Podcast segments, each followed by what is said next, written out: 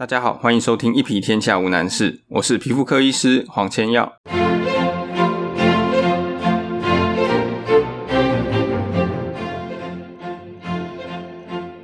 上礼拜我在我的 YouTube 频道里面发布一支影片，那这支影片讲的是关于口服 A 酸在青春痘上面的使用。影片里面呢，我澄清了一些关于青春痘的治疗，以及尤其是 A 酸使用上面大家不是很正确的一些认知。那我发现。在这支影片的这个观看次数啊，以及一些绩效上面都还不错，所以我想大家应该对这个主题是有点兴趣的。影片因为它为了观看上面比较方便，内容会比较精简。教学的影片、知识性的影片如果录太长，大家可能会受不了。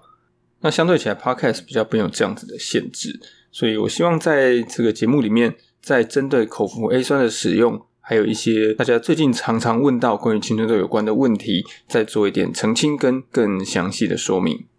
首先，我还是做一下简单的前景提要，就是跟大家分享一下，说明一下口服 A 酸到底是什么东西。那什么情况下我们会用到口服 A 酸？口服 A 酸基本上它就是治疗青春痘一种最强的口服药。青春痘治疗有几个阶段，有擦的抗生素，有擦的 A 酸。吃的药，那我们通常第一线会用所谓的抗生素。再来，如果都没有效果，就是前面擦或是吃效果都不是很好，接下来我们当然要采取一些比较激烈、比较强效的手段。那这个时候我们就会用口服 A 酸。口服 A 酸它有几个效果，第一个它可以让我们的角质分化比较正常。那这句话听起来很学术，简单的说就是让你比较不会有粉刺就对了。那第二个，它可以减少皮肤的出油，所以让你脸不会常常泛油光。你出油比较少，相对起来毛孔就比较不容易塞住，比较不容易产生痘痘。另外，它也有一些消炎的效果。在传统上啊，口服 A 酸会用在最严重、最严重的青春痘，就是你如果看到那种满脸烂痘的那种，很可能就是必须用口服 A 酸才有办法做到比较有效的治疗。但是现在慢慢的，大家发现，不见得要等到青春痘都已经这么严重了，才可以用口服 A 酸。所以现在越来越多的医师在早期，就是青春痘还没有那么严重，没有到满脸烂痘那个情况下，就开始使用口服 A 酸。那口服 A 酸我们说效果很好啊，但是为什么不大家都用？好，第一个有一个比较实在的问题，就是健保并没有给付在不严重的青春痘。绝大部分的人其实青春痘都不会非常的糟糕。那些真的很严重，必须要使用健保给付的 A 酸来治疗痘痘的人呢？他们也不是说你要开就可以开，因为他必须要跟健保局申请。这种情况下会造成有时候会有点缓不济急，因为你申请需要有公文的来回。不过痘痘你就是越拖越久的时候，你的这些疤痕就越容易严重。所以，我们治疗青春痘当然是希望越早越好，越快越好，赶快把青春痘控制住。那有时候为了争取这个时效性，很多的医师就会跟患者说：“那不然我们就自费来使用。”这也是为什么大家对于口服 A 酸这个药一直把它跟自费这件事情做一个连结的原因。其实有些人还是可以用健保来吃这样子的药，只是它有一些手续必须要进行。这个药效果那么好，为什么不大家都来吃 A 酸？哎，当然费用是一个问题，但是我们如果撇开费用不讲，我们就谈它的效果，为什么不大家都吃 A 酸？那是因为 A 酸有一个蛮大的问题。第一个，它对肝脏是一个负担。A 酸有几个副作用：第一个，它会让我们的肝功能受影响；第二个，它会让我们的血脂肪会增加。这个是大家相对起来比较担心的。尤其是台湾人听到对于肝脏有影响，这个都非常非常的敏感。关于肝脏以及血脂肪的副作用，这个我们等一下会再谈。我等一下再跟你做说明。虽然大家对于肝脏就是肝功能影响这件事情都很担心。可是对于医师来说，最怕最怕是什么？最怕其实是 A 酸引起的叫做畸胎性。畸胎性这怎么写？就畸形的畸，胎儿的胎，好，畸胎性。也就是说，A 酸这个药它会引起胎儿的畸形。这不是说所有人都会，这个当然就是你在怀孕的时候有吃了这样子的药才会产生这个问题。所以我们在做口服 A 酸的治疗之前，一定会跟患者做说明。其中一项最重要，一定会一而再、再而三的提醒的，就是千万不可以怀孕，千万不可以怀孕。在台湾相对起来，这部分没有那么严格的规范啊。但是按照标准的建议来说，第一个必须要在吃药前先验孕。OK，那你可以用验尿或者是抽血都行，反正你要先验孕。再来。你在服药的过程中，就你在吃药这段时间，还有停药过后的那一个月，哦，这四个礼拜之内，你必须采取两种以上的避孕的措施。那两种以上的避孕措施，你想想看到底有什么？比如说，你可以最基础的保险套加上吃的避孕药，这是一种；或者是比如说避孕器加上避孕药，或者是避孕器加上保险套等等哦。那当然也有比较极端的做法，就是那干脆就不要有性行为。那当然，这个最后这个选择不见得每个人都能接受了。从这些地方你可以看出来，A 酸的畸胎性这件事情，大家非常非常的重视。你看呢，为了避孕啊。大部分的人可能用一种方式就已经很了不起了，他可能有吃避孕药就觉得，哎，我 OK 了，或者是有的人是装子宫内避孕器就觉得 OK 了。但是当然，这些避孕的方式，它的本身单一的做法的成功率就已经非常的高。但是现在它的正式的要求是要采取两种以上，你就知道他希望的达到的目标是你滴水不漏，完全不可以怀孕。在我那支 YouTube 影片里面，当然也讲了很多关于 A 酸的副作用，还有它的使用的方式。那另外呢，其实很重要一个，算是我的重点，其实是在讲关于口服 A 酸的累积剂量这个问题。累积剂量讲的是什么？累积剂量讲的就是你在这个疗程里面一共吃了多少的 A 酸。那这个量它是根据每个人体重去计算的。比如说，一个六十公斤体重的人，一个六十公斤的成年人来讲。他的累积剂量大概就是七千两百毫克的 A 酸，一颗 A 酸，A 酸其实有分大颗跟小颗，但是现在市面上绝大部分是所谓的大颗啦。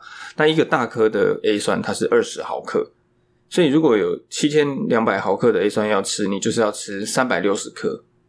那这样吃有什么好处呢？这样子吃完，它在两年之内大概有百分之八十五的病人不会发痘痘。可是听起来虽然离理想还有一段距离。我们当然希望吃完就是百分之百不长痘痘，但是这其实已经是离我们的所谓根治青春痘这个目标最接近、最接近的一种处理方式。所以，几乎每一个开始吃 A 酸治疗青春痘的患者，他心里头心心念念的就是这个累积剂量，然后每次就会想要去计算说，我现在吃了几颗，我离累积剂量还有几颗。有些人真的很用功。他可能已经看过好几个，可能三五个医师，那每一个医师也许就断断续续帮他开过 A 酸，他就很认真的把它记下来，用笔记本全部写下来，在几月吃了几颗，几月吃了几颗，然后一共现在吃了几颗。但是今天我要告诉你一个很残忍的事实，就是这样子吃并没有办法达到根治青春痘的目标。现在绝大部分的医师在开口服 A 酸的时候，都会告诉患者一天吃一颗，就是一天吃二十毫克。甚至有些人，医生还会帮他减量，跟他说：“你可能两天吃一颗，或者三天吃一颗，甚至一个礼拜吃一颗。”那这样子的吃法是我们称作低剂量的治疗。这样子的好处是，第一个，它的副作用非常非常的少。我们前面有讲到口服 A 酸引起肝功能伤害跟血脂肪上升这个的问题。现在研究发现，只要你是用低剂量的治疗方式，真正会影响肝功能或者血脂肪的机会是非常非常非常的低，而且即便是真的，你因为吃了 A 酸而影响到肝功能，这种伤害在停药之后，就是你不吃了，这个伤害马上就会恢复。也就是它并不会很不容易啦，应该这样讲，很不容易造成一种永久性的肝脏的这个影响。这是第一个，我们会采取低剂量治疗的最大的考量。第二个就是现在发现，即便是用低剂量的治疗，它对青春痘的效果也相当的不错。所以它是一个副作用少、效果几乎又一样这样子的治疗方法。那当然，我们就不必用所谓的高剂量治疗方式来治疗。高剂量治疗方式又是多高？这个就是比较传统、早期，也就是口服 A 酸刚刚开发出来那个时候的一种治疗方法。高剂量的治疗方式，其实它也是根据我们体重去计算。那以同样一个六十公斤的人来讲，一天他就要吃三颗到四颗，也就是大概吃六十到八十毫克的 A 酸。如果你去打听一下，你会发现身边几乎没有人这样子吃了，因为这样吃真的就会有副作用冒出来。那这副作用包括我们前面讲到有肝脏的影响、血脂肪的影响，有的人皮肤会干到受不了，眼睛啊、嘴唇啊都会非常不舒服，然后有的人会掉头发，还有人会觉得会觉得肌肉酸痛啊、关节酸痛等等。也就是说，你查到的这些口服 A 酸的副作用全部都会有。所以现在几乎没有医师还会用这种高剂量的治疗方式来治疗青春痘。好，那接下来是关键哦，接下来是重点。前面提到这种累积剂量的治疗方式，这个治疗方式在最早期的时候，它用的就是高剂量的治疗方式，也就是每一天他要吃大概三颗左右的 A 酸。以我们刚刚提到那个六十公斤的人的例子来讲，他要吃三百六十克的 A 酸嘛？那以现在的处理方式，所谓低剂量的方法，一天吃一颗，他要吃三百六十天。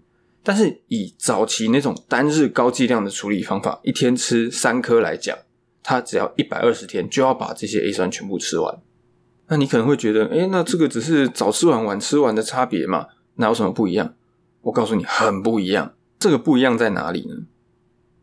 为什么吃到一个累积剂量能够让青春痘有长期控制，或者是好几年都不长青春痘这样的效果？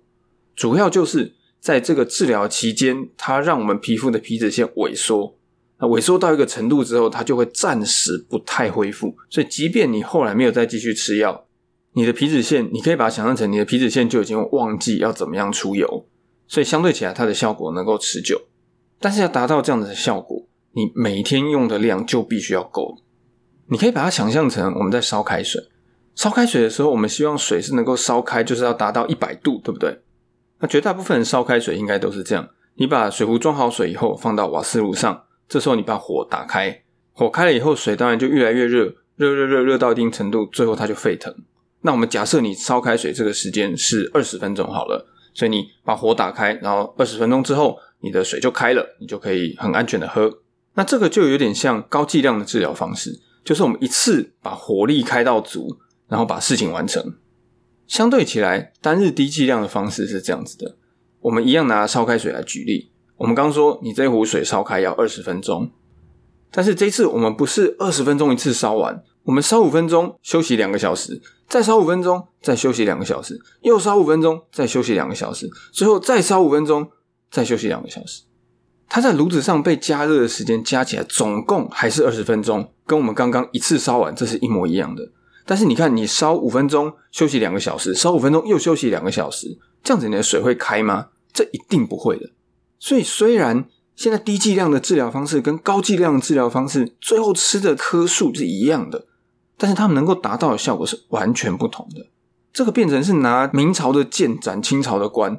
我用高剂量治疗方式得到的研究结果拿来，然后用在低剂量治疗方式上面，这是完全不能这样解释的。我们回到一个比较实在的话题，这样子的话，A 酸到底要吃多久？以现在绝大部分的共识来讲，A 酸就是吃到有改善，我们就可以考虑要停药。那当然，这样子吃并没有办法像以前有长期控制或者好几年不长痘痘的效果。不过，我认为这就是一个折中嘛。我们又很少很少的副作用，达到一个没有差很多的效果，这样子有什么不好？我要讲的重点其实是这个，就是你不太需要再去追求所谓的累积剂量。很多人为了达到累积剂量，那个心中之纠结啊，我觉得实在是看不太下去。我觉得有点于心不忍啊。因为就算你很辛苦的把所谓的累积剂量这些颗数把它全部都吃掉了，往往你也没有办法达到你想象中的那个效果。那为什么很多医师还是在跟你推累积剂量，还是会告诉你，你就要吃到多少多少颗？我跟你讲的比较直白一点，这个就是书没念通，只念一半。关于口服 A 酸累积剂量的问题，我们就聊到这里。接下来我花一点点时间来讲另外一个比较小的主题。这其实是我们院内的、我们诊所里面的医师来找我讨论的一个题目。他说，最近在网络上看到一些讯息，说有人在推说，你不吃这个这个，你就不会长痘痘。关于这个。到底是哪个？今天我不谈。第一个，我并不赞同这个理论，所以我不想在这边做另外的强化。第二个，当然也是为了避免争议。那为什么我说我不赞同这个讯息？主要是在网络上的讯息，这这位意见领袖，他几乎每一天都在谈，不吃这个你就不会长痘痘，而且你会长痘痘，就是因为你吃了这个。这其实是非常严重的一个控诉，因为你把这一个食物跟青春痘做一个完全的连接。也就是说，有它就会长青春痘，没有它就不会长青春痘。所有的因果关系，至少在医疗上面来讲，所有的因果关系它必须经过验证。那这验证的程序必须非常非常严谨。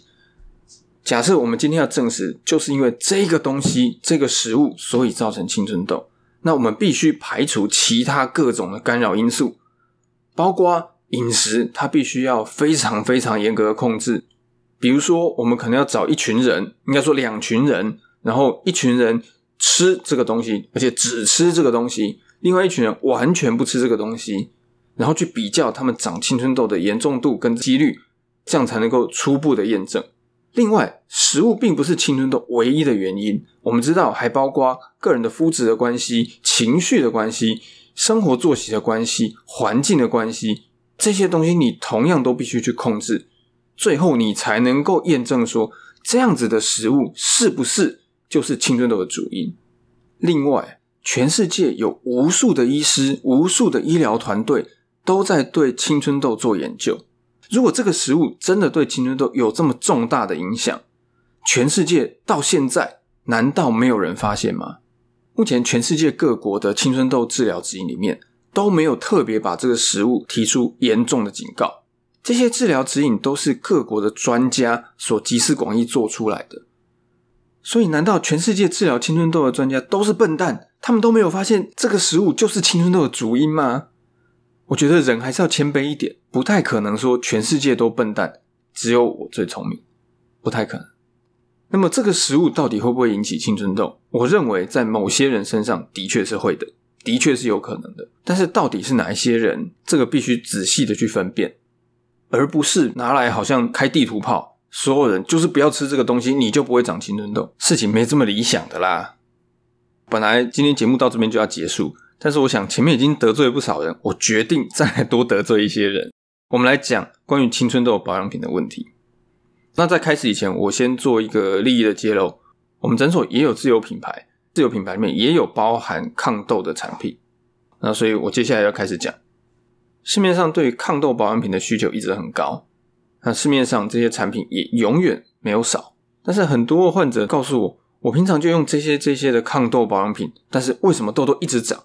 那这些人来的时候，哇，那个青春痘往往都是非常可怕的，脸上全部都是。那他拿来的这些也的确真的都是大的牌子，也就是说，他并不是拿一些来路不明的东西来用。那为什么他擦了以后还是会长痘痘？主要是我们对于青春痘保养品，就是抗痘保养品这样子东西的定位必须要厘清。我们看到各式各样的广告，他会告诉你这个成分可以消炎，这个东西可以去粉刺，这可以控油，可以抗痘，干嘛的？我告诉你啊，其实。保养品就先天法规上的限制来说，它的效果一定比药品来的差，这是它先天的限制，这个没有办法。它的成分是对的哦，它是 OK 的，它也的确有这样子的效果，但是它的强度一定没有药品来的好。但是哦，保养品是可以广告的，药品现在的法规是非常非常严格，所以你几乎不会看到药品的广告。在这样子的氛围下面，很多人会有一个概念，他就觉得我有痘痘就擦这个保养品就好啦，它就应该可以让我痘全部都消掉，我就不会再长粉刺。但事实上就不是这样子，抗痘保养品仍然有它的定位跟它的用途在，用在哪里？用在皮肤状况不错，就是你痘痘可能已经稳定了，已经控制到不错的程度，那我们用这样子的保养品，让治疗的效果能够更持续，能够更持久。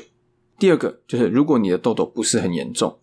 那你擦这些保敏，当然它是会有效的，因为我要强调，各家的品牌都一样，它的成分真的是有效的，但是强度够不够，那是另外一回事。所以抗痘产品它的角色对我来讲是这样子的：第一个，它作为治疗的辅助，就是我们有一边在用药，然后你同时用一些抗痘的产品，它的效果可能会好一些，可能会让它更快看到进步。第二个，我们作为一个维持，就是你痘痘已经控制的差不多了。那你可以用这些保养品，让你的效果更持久，减少它复发的速度跟机会。但是，当你的痘痘真的很严重的时候，我觉得你赶快去看医生吧。但是，当你的痘痘真的很严重，你擦了这些抗痘保养品又没有什么效果的时候，我告诉你别撑了，赶快去看医生。看医生花的钱啊，比你买这些保养品要便宜多了。以上就是我们今天的内容。今天我得罪了一堆同业，希望今天的内容你会喜欢。那我们前面有提到啊，之前有发布一支关于 A 酸的 YouTube 影片，影片内容跟我们今天谈的会有点稍微不太一样，所以我也推荐你可以去看一下，请你到 YouTube 搜寻“要你好看”。Podcast 这边呢，当然也请你记得能够到 Apple Podcast 帮我留下五星或者是评论。我们下次见，我是皮肤科医师黄千耀。